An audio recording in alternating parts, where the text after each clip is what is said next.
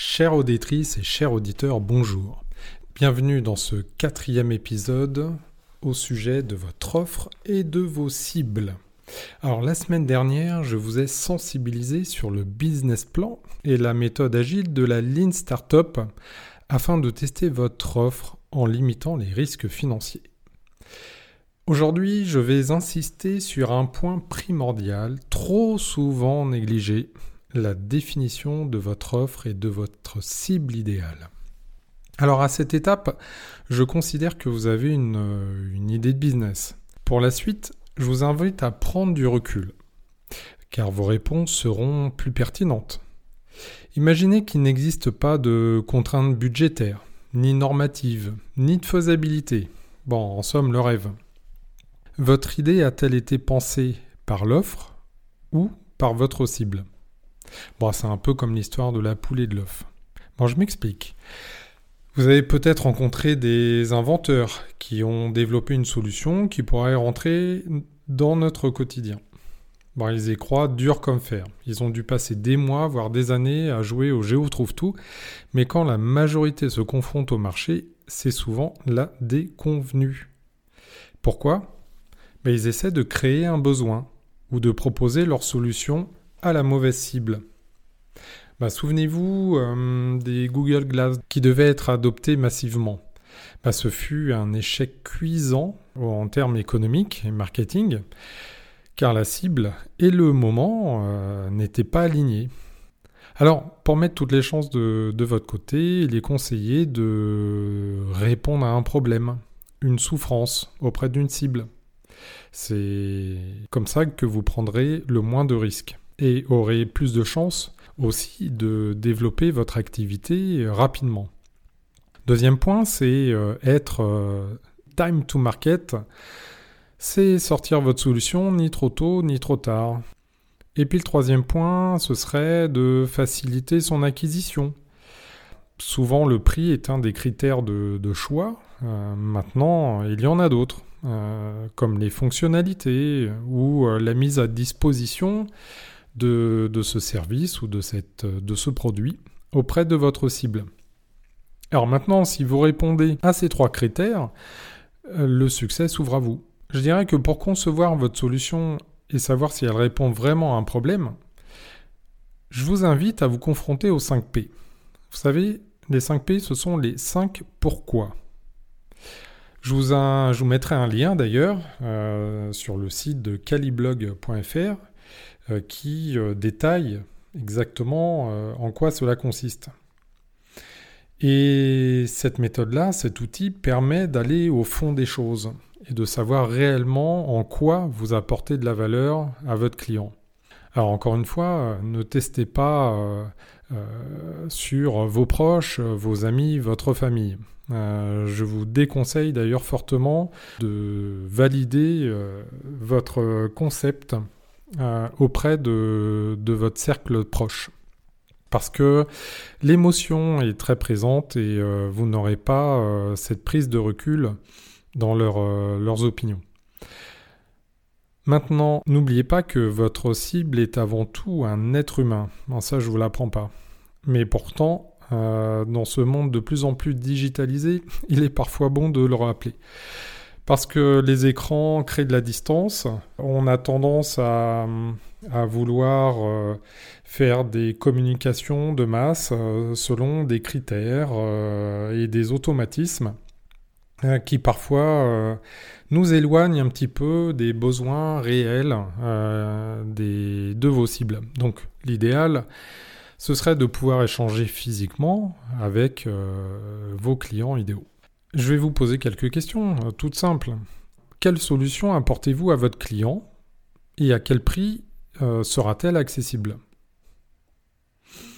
Sera-t-elle prête à investir ce budget dans votre solution pour changer d'état? Alors changer d'état, c'est avant-après. Donc avant, elle a un problème, une souffrance, et après, son problème est résolu. L'idée, c'est de bien comprendre que l'état psychologique de votre client euh, va évoluer. Confort que vous rajoutez. Et c'est important euh, que vous puissiez euh, estimer cette différence de, changement pour savoir si cette personne serait prête à investir dans votre solution pour atteindre cet état de grâce par rapport à votre solution.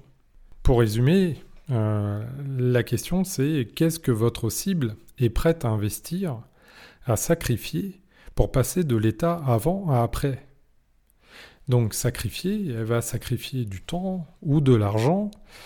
Bon, un exemple courant est la voiture. Une voiture permet de se déplacer d'un point A à un point B. Bon, sauf qu'elles le font toutes. Alors pourquoi une telle diversité de marques, de véhicules et de tarifs? Bon, les marques répondent à des besoins, des attentes, des, usages basés sur la technique. Donc euh, la performance par exemple, le confort, la sécurité, euh, la taille, euh, si c'est deux roues ou quatre roues motrices. Vous avez aussi l'accessibilité, donc le budget, mais également les concessions et garages à proximité de chez vous ou sur le réseau francilien ou international. Et puis le SAV, la garantie. Après, vous avez le social.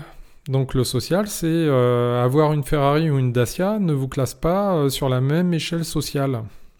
Et pourtant, les plus riches ne collectionnent pas forcément les voitures de luxe.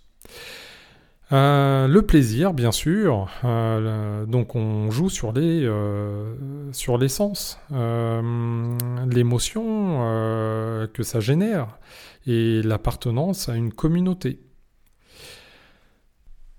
Donc vous ne pouvez plus vous contenter de proposer une solution technique à un problème, mais bien une expérience utilisateur. Vous devez fédérer autour de votre marque pour fidéliser et vous développer. Steve Jobs, avec Apple, avait parfaitement réussi euh, cette approche. Donc afin de mettre en œuvre cette démarche, vous devez connaître sur le bout des doigts le profil de vos cibles appelées persona ou avatar. Pour ma part, j'utilise également la carte d'empathie qui nous permet de rentrer dans la tête de vos clients. Ah, ça peut paraître diabolique comme ça, mais non. On appelle ça la carte d'empathie. Cette carte d'empathie nous permet de savoir ce qu'il pense, ce qu'il entend, ce qu'il dit, ce qu'il fait, ce qu'il voit, et donc de synthétiser à partir de, ce moment, de cette expérience rencontrée face à sa souffrance ou son problème, donc d'identifier les, bah, souffrances, mais aussi les, gains euh, qu'apporterait votre solution. Et donc, vous ferez cet équilibre entre souffrance et gain, et vous verrez si euh, vous résolvez euh, la plupart de ces souffrances par votre solution. Et à partir de là, vous pourrez plus facilement euh, bah, chiffrer cette solution. Là où certaines entreprises mettent des années à trouver leur cible idéale et l'argumentaire de vente associé, vous, en quelques heures, vous aurez déjà fait une belle avancée. Donc je vous invite vraiment à faire euh, cet exercice. Alors si possible pas tout seul, euh, mais c'est de le confronter avec euh, bah, des gens qui sont exposés à ce problème pour que vous puissiez facilement enrichir votre, votre contenu et l'identification de votre persona ou avatar. Moi je vous invite également à faire des sondages avec des outils gratuits comme Google Forms ou euh, les réseaux sociaux, allez dans la rue pour poser des questions aux habitants d'un quartier qui serait votre cible idéale. Offrez-vous les services d'un institut de sondage. Pour synthétiser, j'ai envie de vous dire que si votre offre euh, ne répond pas à une souffrance euh, et que vous la proposez à une cible qui n'en a pas besoin, vous aurez peu de chances de développer votre activité, quelle qu'elle soit, avec Internet ou non. Donc c'est vraiment la première chose sur laquelle vous devez vous concentrer.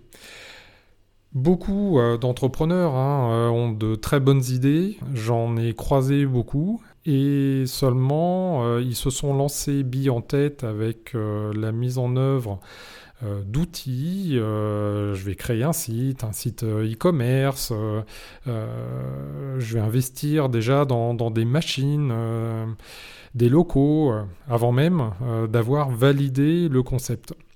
Et ça, ça permet de rebondir sur l'approche euh, Lean Startup où justement, vous pouvez essayer de sécuriser au mieux les besoins de vos cibles.